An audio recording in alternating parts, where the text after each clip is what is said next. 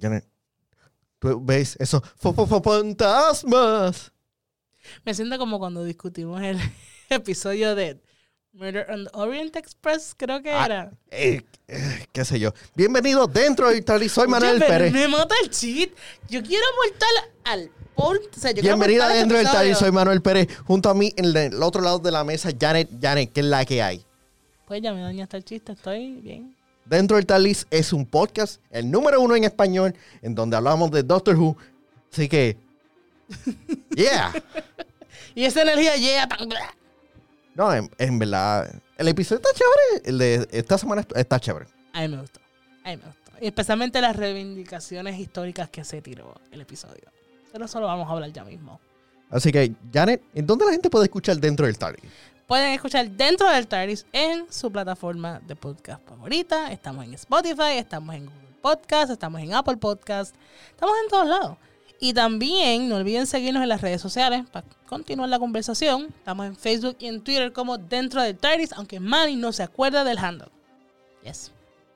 Así que, yo creo que la discusión está lista para empezar. ¿Lo hacemos con o sin spoiler? Siempre con spoiler. Ok, ok. Eso es como jugar uno con descarga. Uh. Es necesario hacerlo así. Janet, Y esa vocecita. ¿tú no, tú no has visto este, la de este. Ay, Nailed It. Claro. Wes. Janet. Tú sabes que yo fui a, a- a la tienda de chocolates de él, de Jack Torres, Nice. después de ver Nailed It. Saben buenas las galletitas de chocolate chip. Anyway, vamos a hablar. Janet, ¿qué te, qué te pareció el episodio? A mí me encantó este episodio.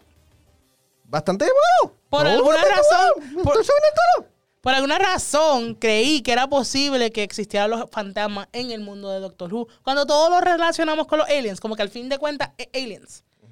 Pero me encantó, me encantó. No sé, era... No es un filler porque aporta la trama, por fin. Oh, de- definitivamente, definitivamente mueve la trama de una manera grande. Voy a, voy a- me voy a tirar el money. En este episodio conocemos al fatídico Lone Cyberman. Yo, yo hago eso. Yo hago eso. No, que tú tiras como que el punto de sorpresa Oh. del episodio lo tiras antes, como que del principio de la discusión. Oh, obviamente. Como me hiciste la semana pasada, que yo quería hacer un, un, ¿verdad? El caminito para decir que habían dos doctoras. No, hay dos doctoras. Obviamente, porque Me ese el sueño de- eso, eso es lo, lo principal del episodio. Pues Pero aquí, lo principal es que tenemos al Lone Cyberman que tanto Jack Harkness nos dijo en episodios anteriores que no le dieran lo que él quería, pero pues, que era lo que él quería. conflicto. Él quería, se me fue el nombre de, de lo que él quería.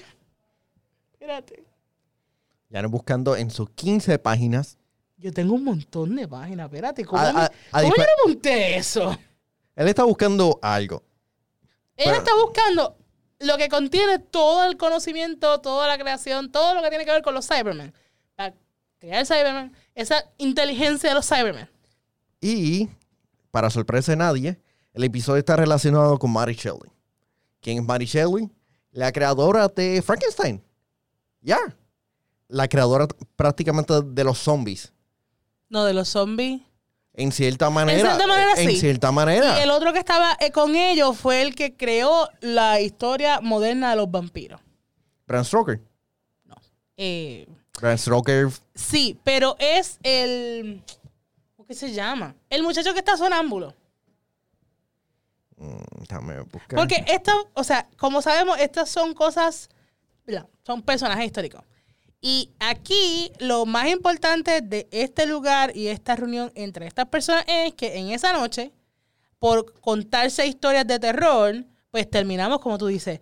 Hoy día tenemos a Frankenstein, hoy día tenemos ese libro de Vampire, porque pues, corillo decidió reunirse. Conchale, a mí me gustaría janguear en fiestas así. No sé tú. No. ¿Por qué no? Porque va a haber fantasma envuelto. El, el- ok, voy a, voy a hablar un poquito sobre el tono del episodio. El tono fue bastante aterrador, bastante de película clásica. Es cierto. Me encantó. Me encantó, de, como mencionaste al principio, de que la posibilidad de, de fantasmas era bastante creíble. Sí. Y cómo envolvieron esto. Usualmente cuando envuelve fantasmas es como que, de forma ridícula eh, de que oh, pichale a esto. Por ejemplo, cuando vemos en Ninth Doctor que aquellos que no eran fantasmas que traían otra vez a la vida y no, pero aquí, Wow, como la serie ha evolucionado. sí. Aquí, te digo, yo me lo creí. De que literal, cuando apareció la forma del tipo, que Jazz lo está viendo y como que yo vi algo, pero no es. Y tenemos la mano esta que está caminando, o sea. Estuvo chévere eso. Sí. Me sentí como que bendito después de Adam's Family, como que teatro, Ujú. en Bare Bones. Pero te digo, es como tú dices, es algo, un tono, mm, o sea, es clásico y creíble. Como tú dices, ¿sabes? Este cambio de, de evolución de cuando vimos esos episodios del Revival, ahora, yo creo que eso dice que es un episodio bien hecho. Obviamente ya no estás oh, eh, poniendo las bases de lo que van a ser los próximos episodios. Especialmente con los Cybermen. Este Cyberman bastante aterrador, especialmente cuando él agarró el bebé y, y le dijo, oh, eh, yo te voy a convertir en- en uno.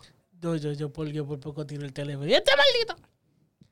El diseño, el diseño de que tú puedes verle el rostro. Es que no Es estaba algo- por terminar. Yo creo que es, es más aterrador aún porque tú piensas que todavía tiene ese sentimiento, esa emoción de humano, pero cuando vemos más adelante, nada que ver. Yo soy un Cyberman through and through, lo único que me falta es como que terminar. Porque lo que estaban buscando, el Percy, se llama Cyberium. Te digo, yo apunto todo. Yo, no- Lo, lo tengo, tengo. Lo, lo tengo ahora mismo en yo Wikipedia. estoy buscando el nombre de Siberia por eso mismo. Yo como que, ¿cómo es posible? Es porque Pero es, vamos a llamarle todo bajo el, el mismo nombre de, de nosotros. Cyberman Cyberium. Exitazo. Qué exitazo. Qué exitazo, mi gente. Suena como un meme casi. Eh, Pero sí, él está buscando esta cuestión del Siberian. El Siberian está ahí. Y no sabemos por qué la casa está. ¿verdad? No sabemos, nos enteramos más adelante. Por qué la casa, la gente está tratando de salir de los cuartos y no puede. Pero de repente la gente puede pasar por a través, a través de las paredes. Y es como que fantasma, shape-shifting house. I am on board. Y me gusta esta historia. Otra cosa que realmente me gustó es el hecho de que los companions le dijo, le dijeron al doctor, mira, nosotros somos ride or die. Estamos contigo para lo que vamos a hacer ahora. ¿Qué demostración tú necesitas? Exacto, el doctor necesita eso de vez en cuando. Pero en- especialmente con el doctor de Jodie. No sé por qué. Ella como que no tiene mucha seguridad en, en sus companions o son los traumas o la experiencia que ella ha tenido. Yo, ¿verdad? Sin querer rayar en, en- Pero mi miedo es que quieran llevar a la doctora porque es mujer a que sea muy emocional. Exageradamente, porque somos, eh, todos somos seres emocionales. Ya. Pero tengo miedo de que quieran empujarlo demasiado, como que, mira, sí, pero Los ponen como que en contra de la espada y la pared porque si la hacen este, emocional, como que, o es- estereotipo, si la hacen demasiado seco, también un- estereotipo. Yo entiendo, yo entiendo la situación en que se encuentran, eh, se encuentran los escritores. Pero por eso es que existen los companions. Los companions son siempre lo- los avatars. apar- aparte de la audiencia y también para expresar los sentimientos del público hacia la situación. Y estoy bastante intrigado hacia la dirección que vamos a tomar. Pero Eso sí, eh, tengo mi. Me gusta la manera en que estamos preparando la camita. Pero hay cosas que. ¿Dónde está el master? Tú no preguntas eso. Yo lo pregunto porque quiera. Timely Wimely stuff. Porque entonces, ¿sabes? ¿Qué tiene que ver el regreso del master? ¿Qué tiene que ver el regreso de Jack? Porque el master, si fuese a prepararnos para el Lone Cyberman, es una cosa, pero Jack sí lo hizo, el master no. Que mi miedo siempre es que dejen cabos sueltos. Me gusta cómo están llevando. Oh, Cabo suelto siempre va en Doctor Who. Claro, pero mano, abriste la temporada así tan. Y de repente, hay otra cosa. ¿Dónde está la doctora, la segunda doctora? Créeme, a mí se me ha olvidado de ella. O sea, son cosas que cuando las viste impresionaron, pero ahora estamos enfocados. Yo entiendo que estamos enfocados porque ahora World, casi otra guerra universal porque tenemos al Lone Cyberman con lo, el Siberian y pues eh, la amenaza es que va a, tra- va a ser un army nuevo, pero ¿dónde está el Master? ¿Dónde está la segunda doctora? Jay, Jay Martin. Joe Martin. ¿Me entiendes? Que siento que eso como que si nos quedan, ¿qué? ¿Dos episodios? Dos episodios. se está como que, ajá, y este cabo, ¿dónde lo dejaste? ¿Entiendes? Porque a menos que de repente venga la segunda doctora y un de- Deus, como un Deus ex, ex máquina y resuelva la situación, como decir Captain Marvel.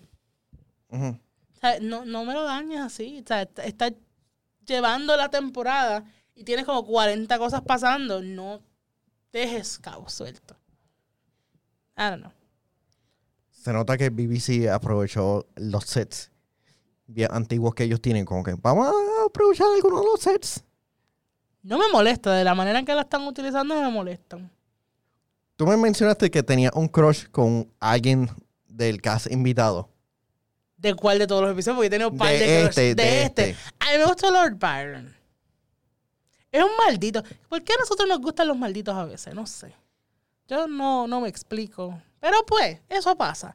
Pero una de las cosas que a mí, luego de ver el episodio, me puse a buscar, yo sabes que yo soy bien curiosa y pues yo prácticamente jangueo entre Walmart y Wikipedia. Esas son mis, cosas de jangueo en esta vida de adulta. Pero aquí específicamente, a mí me gustó que aquí reivindican a par de personas. ¿Por qué? La historia nos dice que Lord Byron, había, una, seño- una de las muchachas que estaban en la fiesta, que al final ella dice como que ya vi el tipo de persona que tú eres, cuando hubo problemas, me tiraste, te fuiste detrás de mí como que mátenla a ella y no le importó. Pues este personaje, en la vida real, tuvo una hija con Lord Byron. ¿Mm? Pero ¿qué pasa? Que aquí el problema es que el tipo no se quería hacer cargo de la nena. La nena se llamaba Alba. Una de las cosas es que ella era bien amiga de los Shelley. Incluso se especula, o por lo menos hay, creo que hay suficiente teoría como para decir que el esposo de Mary Shelley, que se murió a los 29 años, tuvo algo con esta muchacha. Se especula.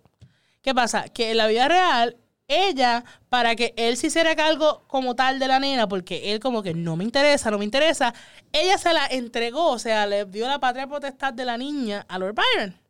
Y Lord Byron fue un maldito que cogió y la dio, la llevó a unos foster homes y a lo último terminó en un convento. Y la nena le escribía al papá como que, mira, me gustaría que me vinieras a ver. Él nunca fue. Y la nena murió de una enfermedad. No, no. Murió, tenía cuatro años, loco. Cuatro años. What? Yes. Y la cosa es que luego de la muerte de su nena, como que el tipo le dio el guilt trip como tal. Pero aquí en este episodio, ella de como cuando se dio cuenta de qué tipo de hombre era, le dijo, no, I woke up from that spell. Y uno dice, pues ya esas cosas pasaron en la vida real, pero a veces Doctor Who se tira esta Obviamente, Cosa. libertad es creativa. esta libertad creativa y uno por lo menos, aunque no sucedió en la vida real, uno se siente como que, mano, you did it. Es como cuando, qué sé yo, The Lizzie Bennett Diaries, que es una serie web basada en Pride and Prejudice, y en esta versión ellos salvan al personaje de Linda Bennett. Y es como que esta, como tú dices, estas libertades creativas, mano, me gusta. Pero cuando tú te pones a ver, pues entonces el crush con Lord Byron es como que, maldito desgraciado. Pero a mí me gustó que él siempre le estuvo tirando a la doctora. Como que hubo, hay una tensión y una media, no sé. Lo dices porque ahora es, es- es- es mujer.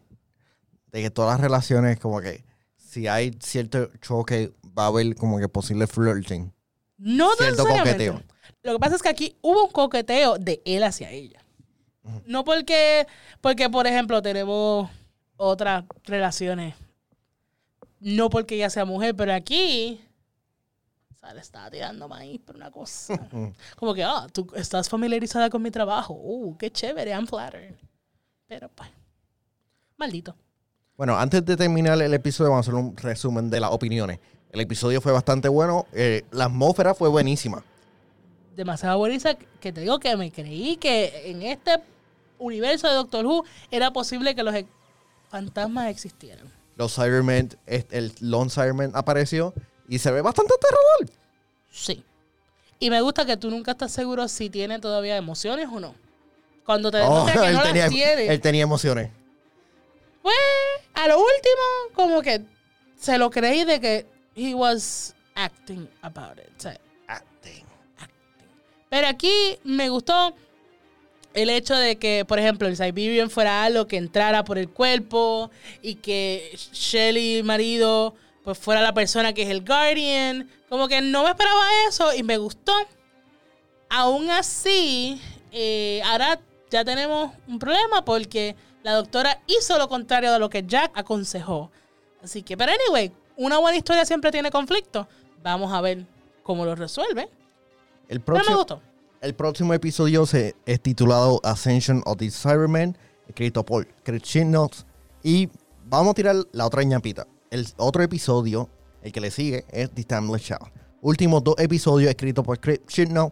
Fin de temporada de Doctor Who se acerca. Por favor, no la dañes. Chipnall, que ya estaba como que soy Team Chipnall, no la dañes. Y vamos a tener un invitado, uno, un invitado bastante chévere dentro de la familia. No, well played. así que este, vamos a cruzar los dedos para que eso se dé. Vamos a ver, cuando llegue el episodio, voy a estar bien emocionado. Pero bien emocionado. Todo bien. exacto. Si, si lo estás escuchando, tú sabes quién es. Así que, Yes. Ya. así que ya, ¿en dónde la gente puede escuchar dentro del TARDIS? Como les digo, ustedes pueden escucharnos en Spotify, en Anchor, en Google Podcast, Apple Podcast, donde ustedes deciden escuchar podcast. Es como que casi dice Aliens con Podcast, pero pueden escucharlos en todas las plataformas disponibles. Pueden seguirnos en Facebook y en Twitter como Dentro del TARDIS.